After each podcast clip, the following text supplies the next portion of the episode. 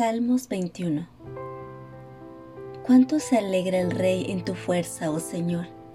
Grita de alegría porque tú le das la victoria, pues le diste el deseo de su corazón. No le has negado nada de lo que te ha pedido. Le das la bienvenida con éxito y prosperidad. Le colocaste una corona del oro más puro sobre la cabeza. Te pidió que le preservaras la vida y le concediste su petición los días de su vida se alargan para siempre. Tu victoria le da mucha honra y lo has vestido de esplendor y majestad. Lo has dotado de bendiciones eternas y le has dado la alegría de tu presencia, pues el Rey confía en el Señor. El amor inagotable del Altísimo cuidará que no tropiece. Capturarás a todos tus enemigos con tu poderosa mano derecha atraparás a todos los que te odian. Cuando te manifiestes, los arrojarás a un horno en llamas. En su enojo el Señor los consumirá y el fuego los devorará. Borrarás a sus hijos de la faz de la tierra.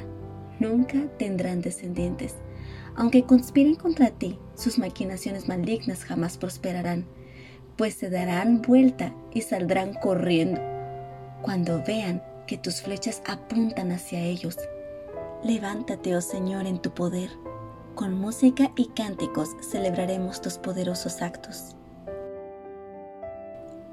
Las palabras de David me han llevado a pensar, ¿qué es aquello que desea mi corazón? Si tuviera que escoger una única cosa, ¿cuál sería? Realmente no ha sido fácil encontrar esa respuesta pero tengo una espera confiada.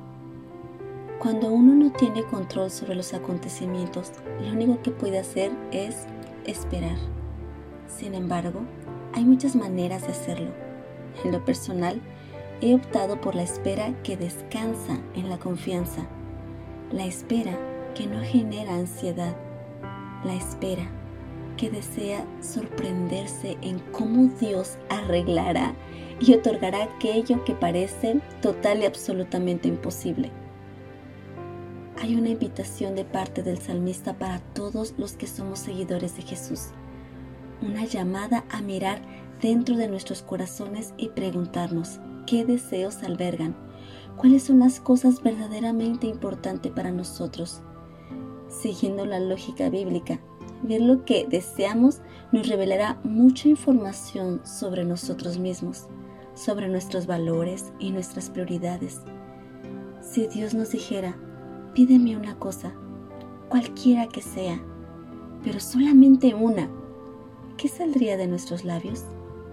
¿Qué desea tu corazón? ¿Cómo responderías a esa pregunta de Jesús? Yo, poder mirarle cara a cara